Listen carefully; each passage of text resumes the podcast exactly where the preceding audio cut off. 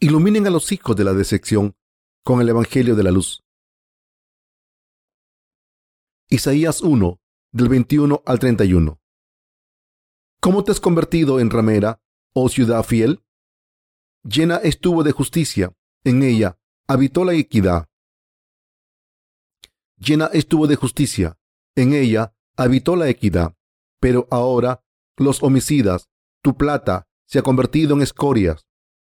Tu vino está mezclado con agua, tus príncipes prevaricadores y compañeros de ladrones, todos aman el soborno y van tras las recompensas.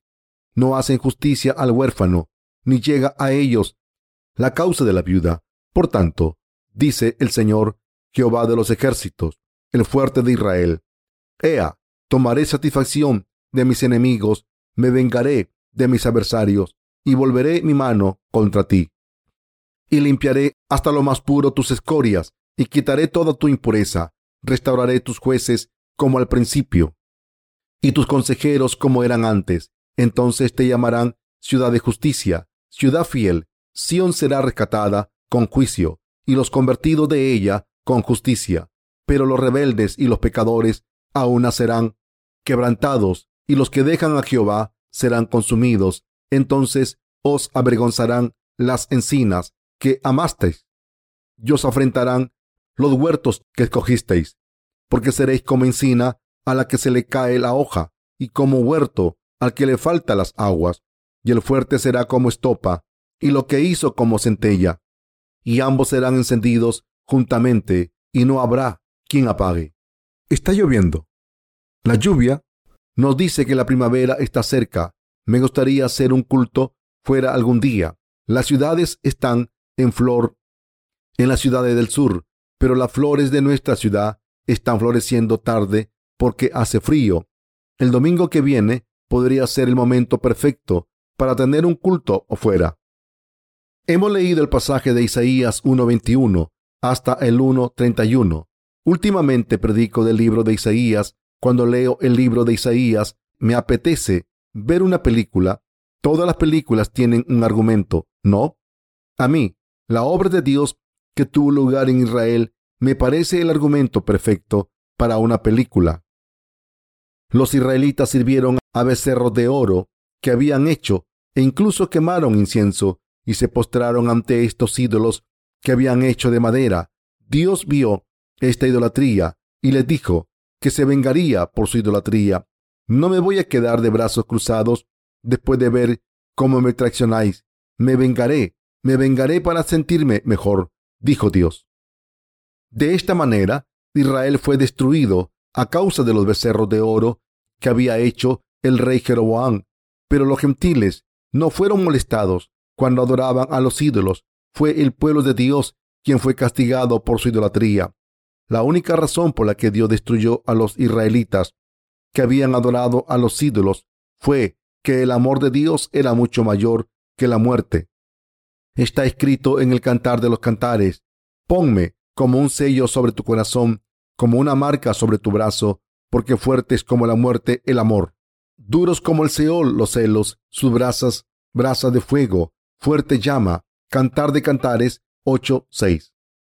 El Señor amó tanto a los israelitas que decidió vengarse de ellos para servir a ídolos que nunca podían hacer feliz. La gente vuelve a Dios durante momentos duros.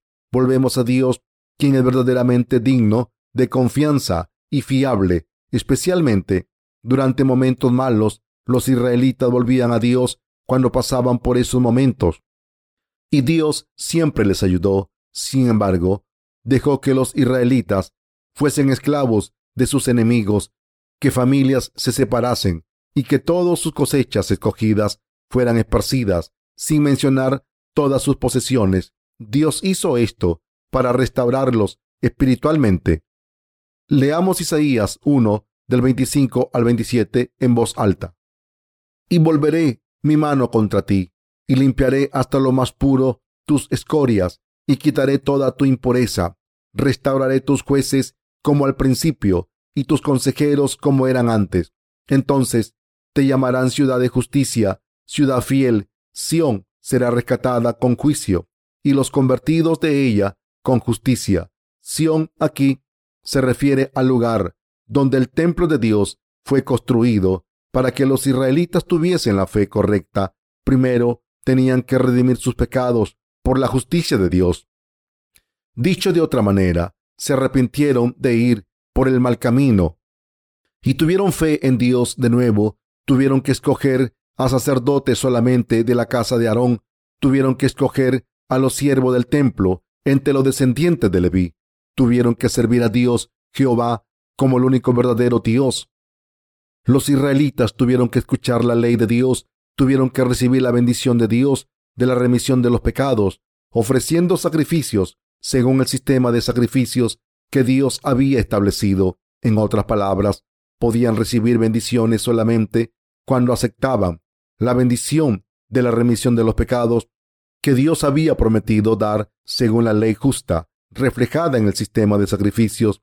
Si no hubiese creído en Dios según la ley justa establecida por el sistema de sacrificios, no podrían haberse arrepentido de la idolatría, de servir a los becerros de oro, y seguirían bajo la maldición de Dios. Por este motivo, Dios dijo que los que están dispuestos a volver a Él y quieren ser bendecidos, serán redimidos con justicia. Quien vuelva a Dios será redimido por la justicia de Dios. La relación con Dios será restaurada por la fe en la bendición que Dios purgará sus pecados y será su Dios. No habrá más victorias para los enemigos, sino solamente la protección de Dios y las bendiciones para los que vuelvan a Dios. Por tanto, hay una advertencia de Dios en el libro de Isaías que dice que si los israelitas no volvían a Dios, los juzgaría y cumpliría su voluntad. Dios dejó claro que solo cumpliría su voluntad.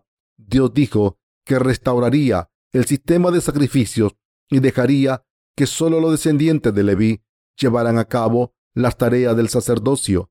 Dijo que serían bendecidos solamente cuando sirviesen a Dios, reconociéndole como el creador de todo el universo. De lo contrario, nadie sería bendecido. Este es el mismo mensaje para nosotros.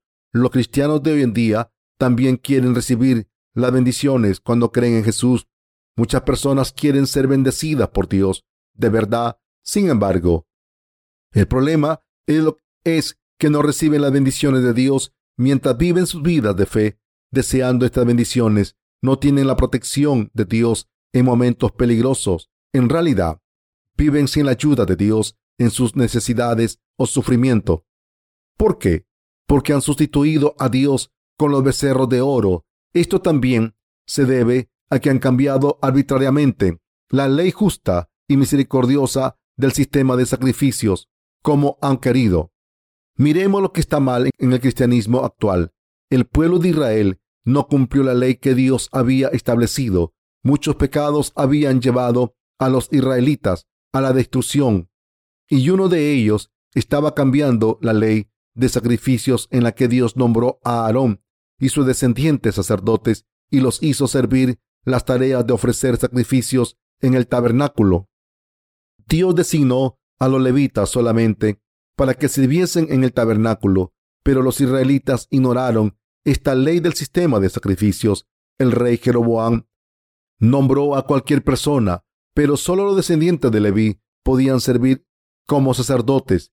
Dejó que los no levitas ofrecieran sacrificios en el tabernáculo. De la misma manera, los líderes de la iglesia de hoy en día nombran a cualquier persona trabajadora del ministerio, ya hayan nacido de nuevo o no, el Evangelio del agua y el Espíritu.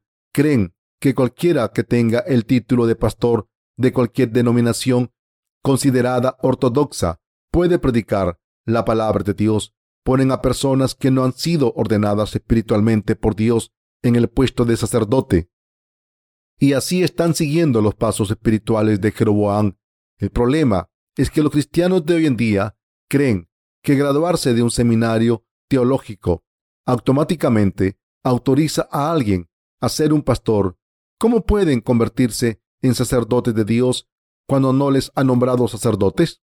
Esto me parece muy absurdo. Aunque tienen pecados y no conocen la justicia de Dios, creen que están sirviendo al Dios Santo. Las comunidades cristianas de hoy en día están cometiendo el mismo pecado. que cometió Jeroboam. Para volver a Dios necesitan restaurar la ley justa de Dios. Tienen que ofrecer el sacrificio de la justicia según la implicación del sistema de sacrificios al restaurar la ley justa de salvación. El Evangelio del agua y el Espíritu, es decir, los cristianos deben conocer la justicia de Jesucristo y creer en ella. Deben entender y poner su fe en el hecho de que Jesús ha salvado a todos los seres humanos al eliminar sus pecados a través de su bautismo recibido de Juan el Bautista, al morir en la cruz y levantarse de entre los muertos.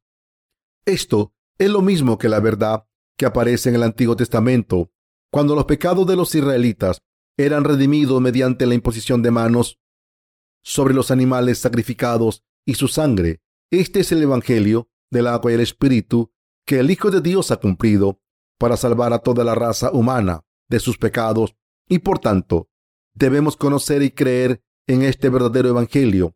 No tiene sentido creer en Jesús como nuestro Salvador sin conocer este Evangelio del agua y el Espíritu. Aunque el rey Jeroboam no cumplió las reglas y normas del sistema de sacrificios, nombrando a sacerdotes no designados y ofreciendo sacrificios, nosotros debemos seguir la ley de salvación de Dios. En primer lugar, los profesores de los seminarios teológicos deberían creer en el Evangelio del agua y el Espíritu. Para empezar, entonces, tienen que enseñar este Evangelio, es decir, la verdad del agua y el Espíritu, a sus alumnos, y estos alumnos harán lo mismo con sus congregaciones más adelante. Como no lo hacen, el cristianismo está decayendo. Esta es otra de las razones por las que los sentimientos anticristianos están en auge. El cristianismo de hoy en día ha perdido su influencia sobre el mundo porque sus ministros están actuando como buenos pastores sin tener la remisión de los pecados. En las últimas elecciones al Congreso de Corea, el recién establecido Partido Cristiano intentó ganar puestos en la Asamblea Nacional, pero sin éxito, porque no fue elegido ni un solo candidato. ¿Por qué creen que los coreanos no votaron por los políticos cristianos? Porque saben muy bien que los cristianos no son de confianza. El cristianismo de hoy en día tiene que volver al Evangelio del agua y el Espíritu y creer en él. Quien esté dispuesto a aceptar a Jesucristo como el Salvador debe volver a Dios al creer en él según el Evangelio del agua y el Espíritu. Solo entonces podremos volver a Dios y recibir las bendiciones de Dios de la verdad. De lo contrario, morirán en cuerpo y espíritu. No debe haber siervo de Dios que prediquen otro evangelio que no sea el evangelio del agua y el espíritu. Todos están equivocados acerca de su fe porque no conocen el evangelio del agua y el espíritu, no tienen el poder de enseñarles a sus congregaciones a vivir por la justicia de Dios. Incluso los que creen en Jesús como su Salvador todavía deben entender y creer en el Evangelio del agua y el Espíritu. No entienden correctamente el Evangelio del agua y el Espíritu.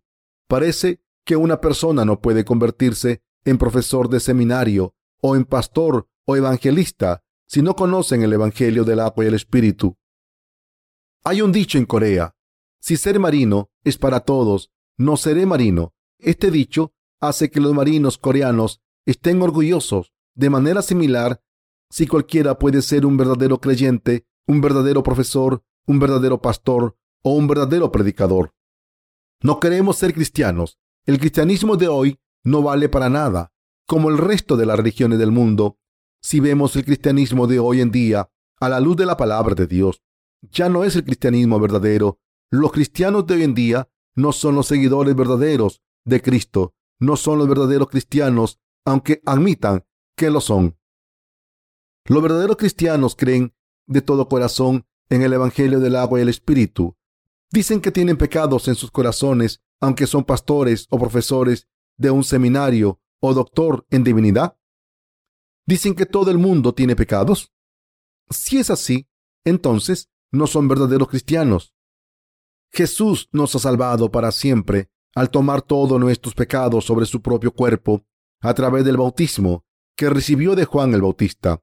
Murió en la cruz por nuestros pecados y fue resucitado entre los muertos de nuevo. Por eso podemos poner nuestra fe en la justicia de Jesús y seguirle. Es posible para nosotros conocer y creer en Jesús para seguirle solo cuando tenemos la justicia de Jesús en nuestros corazones. Por tanto, es imperativo aceptar la justicia de Dios en sus corazones. ¿Pueden convertirse en verdaderos cristianos sin aceptar la justicia de Dios? De ninguna manera. Esto no es solo cierto de los israelitas en el Antiguo Testamento y el Nuevo Testamento, sino también de los cristianos de hoy en día. Entonces, ¿qué debemos hacer? Debemos predicar el Evangelio del agua y el Espíritu. La mayoría de los cristianos tienden a pensar que sus denominaciones son ortodoxas porque tienen muchos creyentes en ellas. Pero esto es absurdo. Los que no han nacido de nuevo del agua y el Espíritu son cristianos falsos, son pseudo cristianos. Entonces, ¿qué podemos hacer por ellos? ¿Acaso no necesitan que les enseñemos acerca de la justicia de Dios para que les puedan entender correctamente? ¿Quién ha predicado el Evangelio del agua y el Espíritu desde las religiones de la Reforma? Es la Biblia misma la que ha estado predicando el Evangelio del agua y el Espíritu. Entonces, ¿quién nos pasó este Evangelio del agua y el Espíritu de forma impresa? Los justos que nacieron de nuevo por el agua y el Espíritu previamente. Ahora, estamos predicando este mismo Evangelio del agua y el Espíritu por todo el mundo. También compartimos este Evangelio verdadero a través del ministerio literario. Los que predican la sangre de la cruz solamente piensan que son creyentes ortodoxos, que no ha habido nadie aparte de nosotros que predique el Evangelio del agua y el Espíritu en su estado más puro. Es una pena que los cristianos de hoy en día solo crean en la sangre derramada en la cruz, solo por su salvación sin conocer el Evangelio del agua y el Espíritu. Sin embargo, sus pecados no desaparecerán por muy fervientemente que hayan creído en la sangre derramada en la cruz solamente. Por tanto, deberían creer que Jesús fue crucificado porque fue bautizado por Juan el Bautista. Hay un dicho coreano que dice, como una serpiente trepando por una valla, se refiere a una situación en la que alguien trata con algo de manera equivocada y no clara. Como dice esta expresión coreana, muchos cristianos sin conocer el Evangelio del agua y el Espíritu. Asumen de manera ambigua que han nacido de nuevo. Por tanto, debemos predicar el Evangelio del agua y el Espíritu a estos cristianos nominales. Si no predicamos, ¿cómo van a conocer el Evangelio del agua y el Espíritu? Por tanto, debemos predicar el Evangelio del agua y el Espíritu a estos cristianos nominales y decirles que han sido engañados al servir a los becerros de oro Debemos enseñarles que los cristianos de hoy en día están sirviendo a los becerros de oro, poniendo su fe en doctrinas falsas. Debemos decirles que esta fe idólatra en los becerros de oro la han heredado y que sin saberlo han caído en la destrucción por esta idolatría. ¿Quién les puede decir esta verdad? Nosotros, los que tenemos el Evangelio del agua y el Espíritu. La comunidad cristiana por completo en este mundo está sirviendo a un evangelio a medias y a los becerros de oro. ¿Qué sería más emocionante que escuchar su profesión de fe en el evangelio del agua y el espíritu y su confesión de cómo su fe en los becerros de oro era incorrecta? Si hay muchas personas que predican el evangelio del agua y el espíritu, podremos descansar más a menudo cuando predicamos este evangelio. La verdad es que si no predicamos este Evangelio del agua y el Espíritu, no habrá nadie que lo haga. Parece que somos los únicos que hacen esta obra tan valiosa hoy en día. Afortunadamente, no estamos solos ahora. Nuestros colaboradores en el país y en el extranjero han estado predicando este Evangelio diligentemente también. Todavía debemos reunir todas nuestras fuerzas para seguir compartiendo el Evangelio del agua y el Espíritu. Dios Seguramente se sintió muy enojado cuando vio que los israelitas estaban sirviendo a los becerros de oro. Nosotros también nos sentimos así cuando vemos a los cristianos de hoy en día sirviendo a los becerros de oro. Los que sirven a los becerros de oro están maldiciendo a sus congregaciones al atarlas a la ley de Dios. Sus congregaciones que no tienen el Evangelio del agua y el Espíritu están suprimidas en corazón y cuerpo. no han recibido la remisión de los pecados y no conocen la justicia de Dios. Dicho de otra manera, no conocen el Evangelio del agua y el Espíritu, por el que Dios nos ha salvado a los seres humanos de todos nuestros pecados. Esto describe el estado de los corazones de los cristianos de hoy en día. Por eso estamos predicando el Evangelio del agua y el Espíritu a estas personas. Pero si no predicamos el Evangelio, podemos ser considerados verdaderos santos fieles que están viviendo la verdadera vida de fe. Si no predican este Evangelio, no están viviendo por fe. Les estoy diciendo que el cristianismo se ha arruinado. El problema es que los cristianos todavía piensan que están aumentando en número. No se dan cuenta de que han estado sirviendo a los becerros de oro. Los que sirven a los becerros de oro están robando a sus hermanos cristianos y nos hacen trabajar más predicando este verdadero evangelio. No estamos trabajando para hacernos famosos, ¿verdad? Estamos predicando el evangelio del agua y el espíritu porque no podemos evitarlo. Si intentamos alardear de nosotros mismos, podemos quedarnos aquí. Los que intentan impresionar a los demás no tienen nada impresionante. Por otro lado, los que están llenos de grandes virtudes nunca intentan alardear. Aunque no lo intenten, su grandeza se ve. Solo los que no tienen nada bueno intentan impresionar a los demás. De lo contrario, nadie los miraría. Los cristianos deben dejar la idolatría de servir a los becerros de oro. Cuando el rey Jeroboam tomó diez tribus entre todos los israelitas y se convirtió en su rey, utilizó los becerros de oro para mantener su trono. Para mantener el trono sustituyó a Dios con becerros de oro y cambió el sistema de sacrificios. Hoy en día, los pastores también hacen que sus congregaciones sirvan a becerros de oro que crean en ellos para mantener sus cargos. Hacen que sus congregaciones les ofrezcan dinero sin conocer el Evangelio del agua y el Espíritu. Tienen que crear becerros de oro para satisfacer su codicia material. Enseñan a sus congregaciones falsas doctrinas porque les piden que sirvan a los becerros de oro siguiendo estrictamente la ley. ¿No ha eliminado el Señor nuestros pecados con el Evangelio del agua y el Espíritu para siempre? Sí, lo ha hecho. ¿Dónde y cuándo? ¿No ha eliminado nuestros pecados con el Evangelio del agua y el Espíritu? ¿No dijo en Juan 19:30, está terminado cuando vino a este mundo hace dos mil años? ¿Acaso Juan el Bautista no gritó mostrando a Jesús diciendo, He aquí el Cordero de Dios que quita el pecado del mundo? ¿No dice la Biblia que Jesús tomó todos los pecados del mundo al ser bautizado por Juan el Bautista? Al igual que el chivo expiatorio en el Antiguo Testamento, el Señor vino a esta tierra encarnado en un hombre para ofrecerse como sacrificio puro, cargando con los pecados de la raza humana. A través de su bautismo, Jesucristo es el Hijo de Dios, ¿no prometió Dios enviar a su Hijo como la redención de los pecados de este mundo? ¿No es Jesús el Salvador prometido? Si esto es verdad, ¿cómo puede alguien que cree en la justicia de Jesús tener pecados en su corazón? ¿No son los idólatras de hoy en día que adoran los becerros de oro los que están engañando a sus congregaciones y les sacan más dinero? La gente no debe dejarse engañar por estos líderes. ¿Cómo puede la gente vivir tranquila sabiendo que el mundo se acabará pronto? Los desastres naturales están amenazando la Tierra como nunca antes y todo será destruido al final.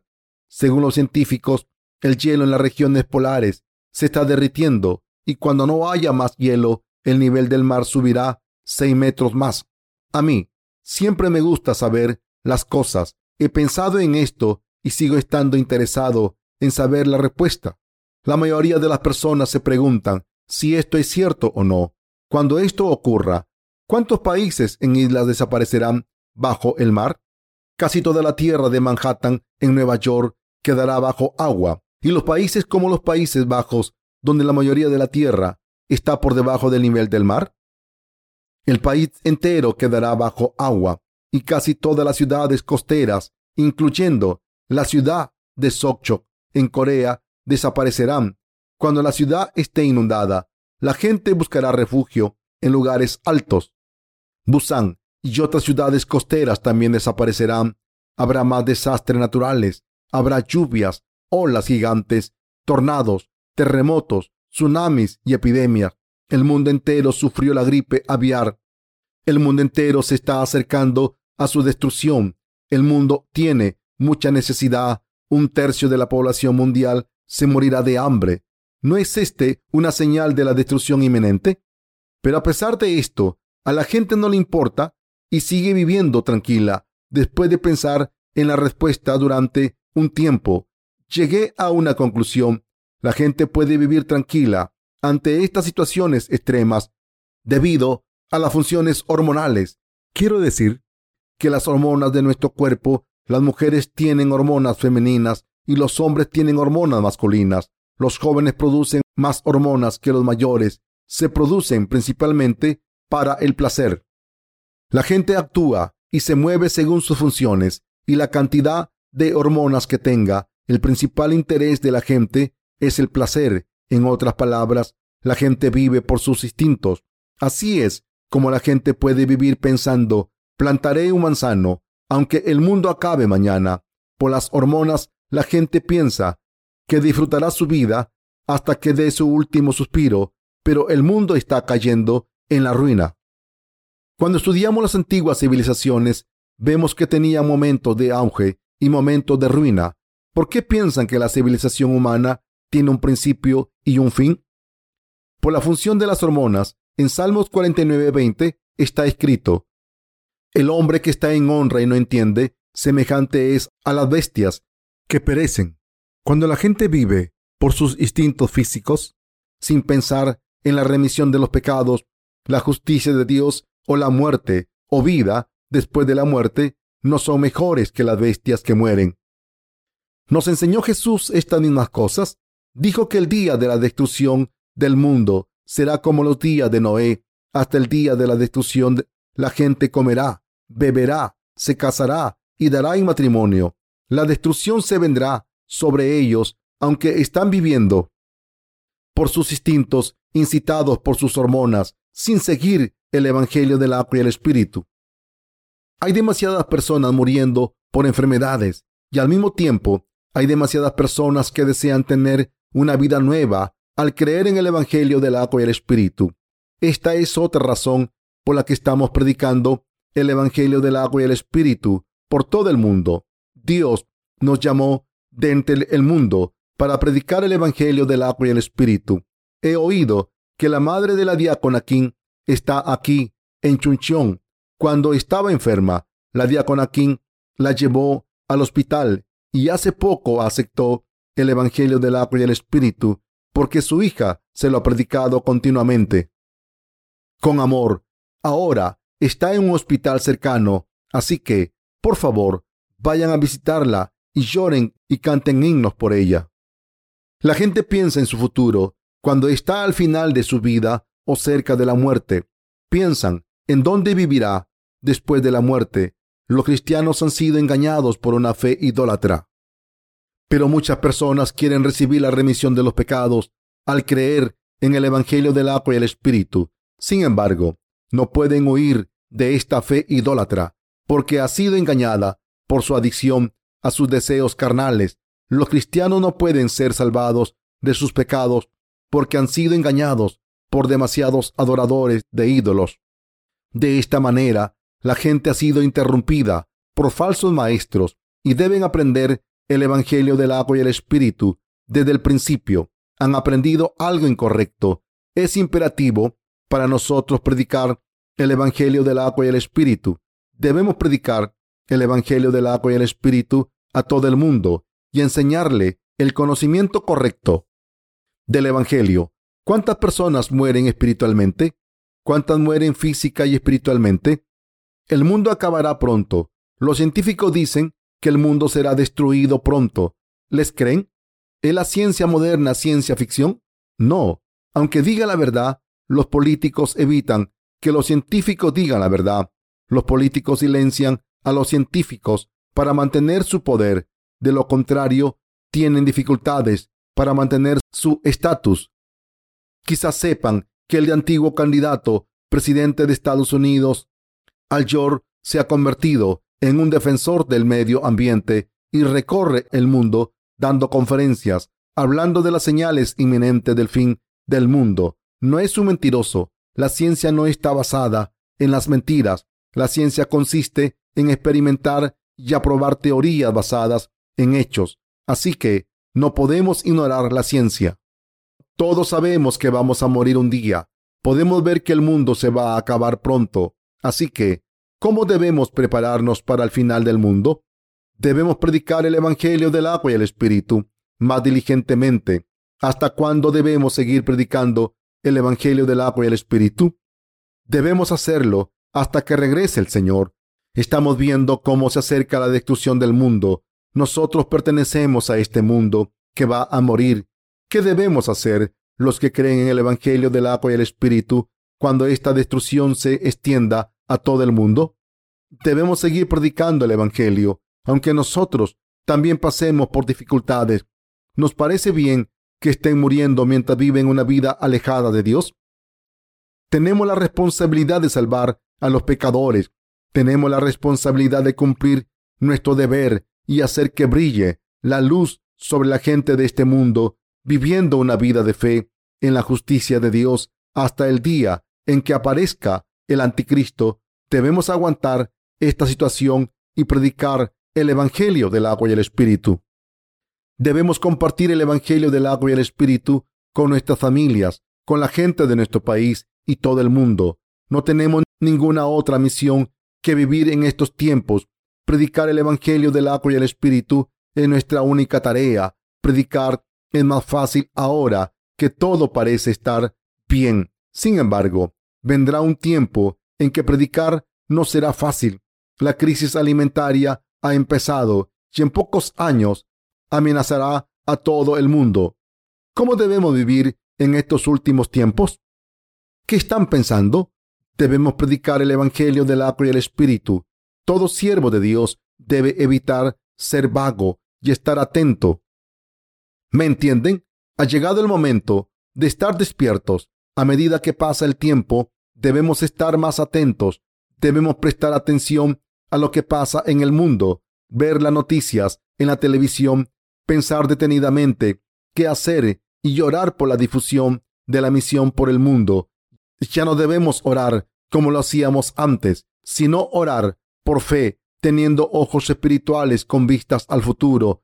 Debemos poner nuestros esfuerzos en la publicación de libros electrónicos cuando oigamos las noticias del fin inminente de este mundo. Por eso le dije a la hermana Jinson que fuese a la iglesia de Incheon y aprendiese cómo subir los libros electrónicos en Internet. Debemos poner más libros electrónicos en nuestra página web. De hecho, de muchos de nuestros libros están siendo traducidos a los libros electrónicos. No están siendo publicados tan rápido como la traducción. Debemos traducir más sermones al inglés. Debemos predicar el Evangelio mientras podamos. Cuando llegue el fin de los tiempos, no podremos hacerlo. Será demasiado tarde para predicar el Evangelio. Ahora debemos predicar el Evangelio del agua y el Espíritu. Llegará el momento en que no podamos servir al Evangelio. Debemos trabajar aún más. Aunque hayamos trabajado duro predicando el Evangelio, aunque he puesto a la hermana Jinson a cargo de publicar los libros electrónicos, voy a asignar a más colaboradores a esa tarea si este ministerio progresa. ¿Cómo de cómodo es vivir en este mundo próspero? Parece fácil hacer la obra de Dios un poco porque trabajamos por nuestro bien. ¿No están de acuerdo? Sin embargo, debemos hacer que la obra de Dios sea nuestra mayor prioridad, porque Dios nos ha nombrado siervos suyos. No pueden fingir ser ignorantes, pensando que no es el final de los tiempos. Al entender el presente bien, podemos y debemos seguir haciendo la obra de Dios para predicar el Evangelio a los que están muriendo espiritualmente. Debemos despertar nuestros corazones y estar atentos sin caer en la costumbre de estar sin hacer nada. No debemos hacer la obra de Dios como si fuera rutina. Debemos salvar a los cristianos y a la gente de todo el mundo, de todo corazón. Oremos juntos. Debemos orar a Dios para que nos ayude a salvar al mundo entero. Oremos a Dios para que nos dé fuerzas y fe para predicar el Evangelio por todo el mundo. Tendremos poco tiempo para orar Oremos, oh Señor, por favor, salva a nuestra familia. Ayúdanos a predicar este Evangelio a nuestras familias. Salva sus almas y sus cuerpos. Salva a otras almas y cuerpos en este mundo. Oh Señor, gracias por tu gracia. Oramos porque recuerdes a todas las almas perdidas de este mundo y salves sus almas. Queremos que las recuerdes y las salves y bendigas según tu voluntad. Esperamos que seas misericordioso con ellas, Señor. Obra entre nosotros. Protege a todos tus siervos. Cuídanos y guíanos. Trabaja con nosotros, Señor. Dios Padre, danos buenas oportunidades para predicar el Evangelio a los miembros de nuestra familia, para salvar sus almas. Dales una fe fuerte a nuestros hermanos y hermanas. Primero, danos tu justicia, porque creemos en ella, y déjanos estar llenos del Espíritu Santo, para que prediquemos tu justicia con sabiduría. Danos la plenitud de tu fe, danos salud, ten piedad de todos los pecadores de este mundo, ten compasión de todos los cristianos nominales y sálvalos. Abre un camino para que prediquemos el Evangelio a estas personas. Aumenta el número de almas que volverán a ti. Protégenos de nuestros enemigos y cuida de nosotros. Bendice nuestra obra y nuestros negocios por tu gloria. Guíanos, Señor, te damos gracias y te pedimos que contestes todas nuestras plegarias en el maravilloso nombre de Jesucristo. Amén.